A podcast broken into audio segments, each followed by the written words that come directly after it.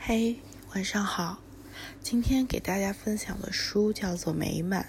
它是八零后作者淡豹的首部小说集。嗯，但它其实讲了九个并不美满的故事。嗯，无论是家庭关系还是亲密关系，都有很多不尽如人意的故事。那在这本书的腰带上，就是呃放在书皮上那个宣传的小的纸条上面有这样一句话：在人海中打捞生活的骸骨，用现实的星星点点去注解幻想。嗯，还有这样两句话：家庭是布洛芬、多巴胺和糖，对有些人也许是水。对有些人是头痛本身，家这个陌生人构成的集体，城市中饱含琢磨的奇迹。那在书籍的背面有写，这是九个背井离乡的故事，九个家庭中的难民，九个在离开中醒来的人。嗯，这本书其实还没有看完，但今天特别想跟大家分享。一个原因呢，是因为我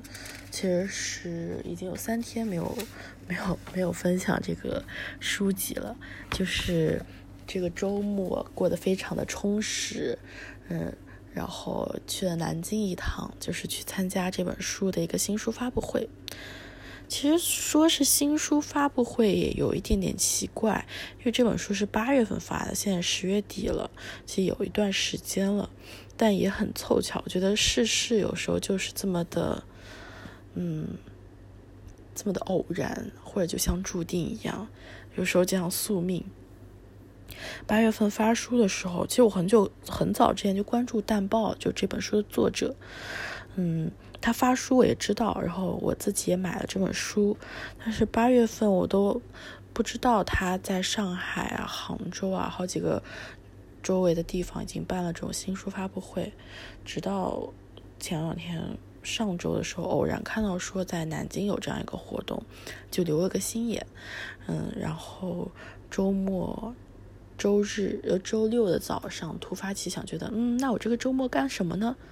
嗯，好像工作也没有什么周末的事项，那就去南京吧。然后就这样就去了，所以是也是一个。很特别的体验。然后这本书一共有九个故事，我看了前面三个，嗯，很喜欢，嗯，因为在那个发布会现场，比我预想的人要多的很多，除了座位之外，外面一圈都站满了人，所以我当时，呃，就。不喜欢那样子，就觉得很累，就找一个让自己舒服一点的方式，所以就在书书店里逛。就南京先锋书店五台山的总店是很大的一个书店，而且刚好那天，嗯，所有嘉宾说的话都能通过那个音箱传递出来，所以我就我不管逛到书店的哪个角落都能听到，嗯，他们谈话的声音，所以我就在那边逛。嗯，这也导致一个后果就是，我其实没有很专心的去听他们讲了什么，只记得一些零碎的片段。比如淡豹就谈到，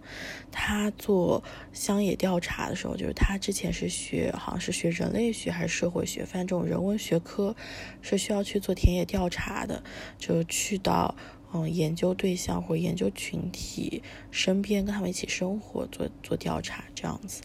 嗯，然后他去，好像是去到福建的一个村落里面，就在一户人家前前后后加起来住了快一年，大概十一个月的时间，就觉得跟那家人关系非常亲密。那但是他在那边这大半年，就整一年的时间，其实都没有吃饱，就那种饥饿的感觉让他印象非常深刻。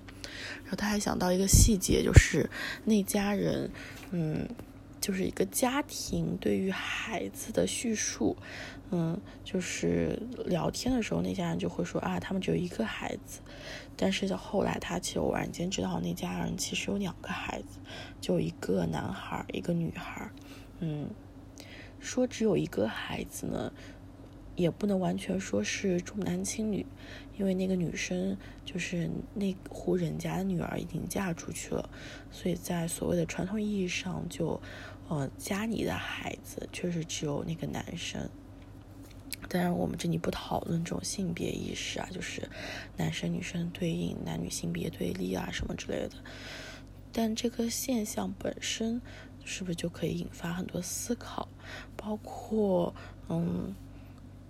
那种中国家庭对于孩子的重视，嗯，包括现在开放二胎了，就到了这种二孩时代也没有消退，嗯，也是一个值得深思的事情。还有当时他讲到一个很有趣的经验，就是他的文章偶然被一位大学同学，嗯，就是后来做了语文老师的大学同学做来拿来做阅读理解，但这两者两个人都不知道。这件事情，就他的大学同学也不知道这个是他曾经的同学写的，就很偶然。然后是因为，嗯，这篇文章，嗯，被拿来做阅读理解之后，一些学生顺藤摸瓜找到了淡报，凡是淡报写的文章，然后就给他发私信，才知道这件事情。现场还有一个，呃，同学，好像就是。嗯，这个事件里中的一个学生，然后现在已经在读研究生了，就觉得这个际遇非常的奇妙。那对于当时现场的事情，我好像大概记得这三个。嗯，也许是为了弥补吧，就是惩罚自己当时不专心。嗯，后来自己我有去反复听一个播客，叫《随机波动》，然后有一期关于淡报的，呃。这种音频音频的资料大概两个小时，然后今天也有反复多次在听，嗯，所以我接下来说的其实我不是很能记得是播客里的内容，还是那个发布会上内容，可能是两者综合的，自己得到了一个结论，我就发现单包的写作很多事情都是来源于现实的虚构性写作。嗯，比如我今天看《山河》，就是这一篇是我今天刚刚看完的，就里面有写到很多现实生活中的事情，嗯，就让人非常觉得有代入感。比如提到了全家便利店。嗯，这个人就说：“我向来不喜，就文章中写到，我向来不喜欢全家便利店。他未曾考虑过没有家庭的人吗？怎么样才能算作整全呢？故意唤起人心中的温馨的情谊，以吸引一部分顾客，而无形的将其他人拒之门外。我对这种方式无法产生感情。嗯，然后。”就在这篇小说里面，嗯，主角的妈妈，然后是后来的工作是类似微商那样子，然后也有描述这种生活方式以及工作的形态，包括最后其实是被受到欺骗，嗯，然后。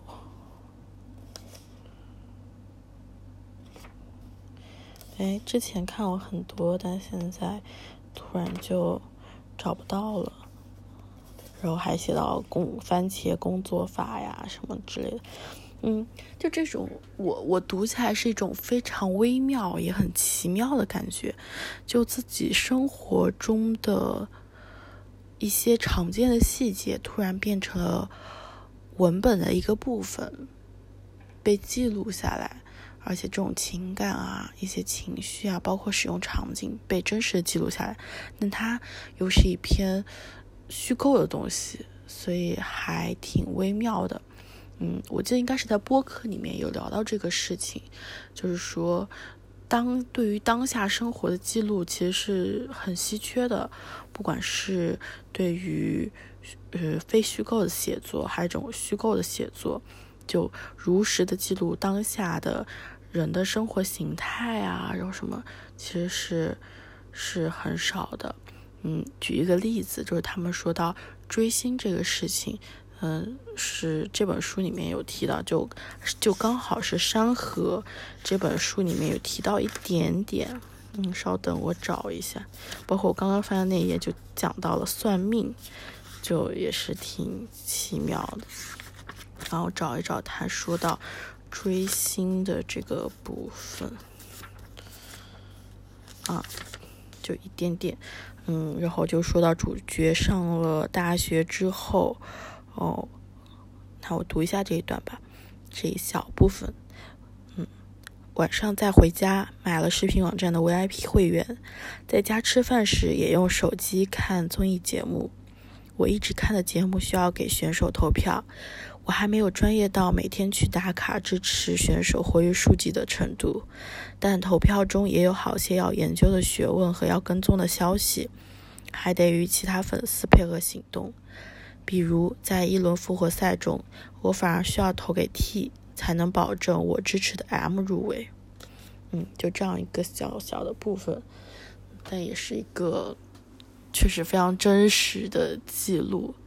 那有时候我就在想，创作感觉就像以完全不同的心态和视角来审视日常生活，每一个细微、看似平常的地方都能变成你的素材。这是一件很神奇的事情。然后正是因为，嗯，有听到。担保写作的一个初心，其实就是人生遭遇到一个低谷，在美国念书的时候非常孤独，然后他那时候看了阿姨的一部小说，其中有一个部分，嗯，稍等我找一下，这个部分其实也是一种情感。阿姨的火星里写到一个漂泊到美国的中国女人。结了婚，生了孩子，最后老了，病了，丈夫死了，儿子不在身旁，她一个人住在荒芜廉价的农场里，墙壁剥落了，她用一张报纸贴上去，然后用别的报纸写了个福字贴在门上，就这么一点事情，他已经累得不行，就躺下睡觉，睡到一半又饿醒了，起来煮了锅玉米粥，慢慢的喝，喝出甜味来。然后去灯下给自己分别多年，其实已经死了的恋人写信。啊，这里我插播一下，嗯，我现念的这一段是，呃，教下课在这个播客里面的留言。那在播客里面，嗯，我不记得原话是怎么说的，但是有一个背景介绍，就是他之前多年的恋人就会写信，但是那个恋人就是来找他的路上，嗯。出了意外过世了，所以他在这里给这个恋人写信。虽然分别多年，但两人有了联系。但现在有恋人意外去世，嗯，只是这个人，这个中国女人还不知道。所以作为旁观者来看，挺悲伤的。那他写了什么呢？我的文字，我的头发全白了，病又重了一些。现在窗外有很大的金黄色月亮，它清楚地照着这块土地的每一块石头和每一寸红土。我就想看到火星，看到很远很远，一直看到地平线，却看不到一个人来。所以这就是火星。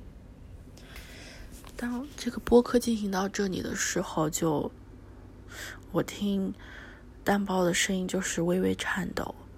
然后播客呃另外三个参与者有两个人已经哭作一团，还有一个人就最后来总结发言说：“啊，看来这个播客只有我来结尾了。”然后因为大家都泪流满面啊什么之类的，那最后结尾就说到：为什么文字或者故事、文学是一种治愈的力量？就在于它能传递一种情感，就这种，他能感受共同的力量，然后，啊，这个时候真的觉得自己的语言有一点贫乏，但真的是一件特别美好的事情，体验共同的东西，然后不同的事，不管是作为一个读者还是一个创作者，就是心灵的距离无限靠近，就很棒。嗯，那接下来我们来读一下这这本书前面三篇的随便一个段落吧，就会放一些小书签在里面。那我先随便翻到某一篇来读。嗯，插播一下，就是我希望为什么我说是前面三篇呢？因为我是希望我能把这本书读完，把后面的一些部分也分享给大家，也是说一说我自己的看法。然后在播客里面还说到一点，就是第一个故事，就整本书的排布其实蛮有趣的。呃，第四篇文章《过火》其实是在大猫看是一篇很明亮的文章，因为它是早年间写的，但我还没有看啊。嗯，然后前面三篇，特别是第一篇，为什么把女儿放在第一篇呢？因为他，嗯。我当时第一感觉看起来也会觉得很晦涩，或者有一点难读，就有一点不是很好读。嗯，举个例子，就是经常有那种一段话，甚至一句话占满整个页面，就这一页可能就一句话或者几句话，反正就一段或一段话就需要有三三个页面来。结束，所以是很长，四个页面，所以是非常长的。那淡报怎么形容它的排布呢？他是说，他就形容是，呃，他很害怕一个展览是那种由浅及深，最开始感觉让大家都，嗯。好像老少皆宜，但最后进入深处却是一个承承受着一个婴儿的尸体，这是一件非常恐怖的事情。所以他宁愿把婴儿的尸体放在最前面一进门的地方，然后或许能筛选出一部分的人，就不喜欢的人，那就当然不会进来看。那能接受这个人，你再进来看。嗯，还有第五篇是叫父母。我不知道为什么，就这本这一篇我看了一点点，嗯，好像是从南京回上海的路上偶然间看了一点，就就开头就一直在讲父母去做，去重新受孕，包括做，嗯，受那个什么，就做那种生育手术的过程，然后这种人称就感觉是有一个。就孩子在讲自己父母的那种语气，但我再仔细看一看，就回到第这这个这篇文章的第一页，就其实才发现，哦，对了，我看这篇的时候是偶然翻开的，就从后面开始看，就从不是从第一段开始看，然后翻到第一段才发现，他最开始就讲了，就是这家人的孩子去世了，因为那种校园事件，嗯。就这个学校毕业生冲进学校，把几个小小学生还中学生之类的杀害了。那这个也是曾经真实发生过的事情吗？就每个现实都以他的方式受到了记录，然后变换出完全不一样的东西。就这个是一个。很奇妙的角度，就孩子去失独家庭，然后如何用一个故事来呈现。反正这本小说现在给我最大的感觉就是，好像自己也可以尝试写一些小说，尤其是现在微博啊或者其他的网络环境非常的可以说是糟糕吧，就大家一言不发就吵了起来。今天刚好目睹了一个这种吵架的场景。就一个博主说生育有多么的痛苦，然后宝就是身体上的伤害有多大，然后就举了一个小例子，然后描述的非常的细致，让人非常能共情。但热评第一条就是：那你既然这么辛苦，你生的孩子是跟你姓还是跟那个男的姓呢？就这样一个问题，然后下面也是分成了两派，就是有的人说为什么要问这样的问题，然后其实我感觉更多的人就是那种，嗯，自认为是女权主义吧，然后就在里面说啊，别问问就是啊，夫妻恩爱不要管怎么，就是那种有一点点阴阳怪气的，然后。然后什么就嘲讽一些人说，只要只要义务不要权利啊，什么什么什么之类的，就有一点点悲伤。就为什么要分化成这个两个两个对立群体呢？那从这个场景扩散开来，去想象每一个个体自己的故事，每一个看起来很攻击的人，他在现实生活中会是什么样子呢？是不是又可以成为一个小说的构思？嗯，然后刚刚还想说个什么，突然忘记了。嗯，就就这样，感觉，哎，既然忘记了，那我们就来就来读书吧，就小小的读一读。因为今天碎碎念很多，那我们就挑选少一点的。来读，好，那我们读这样一个部分，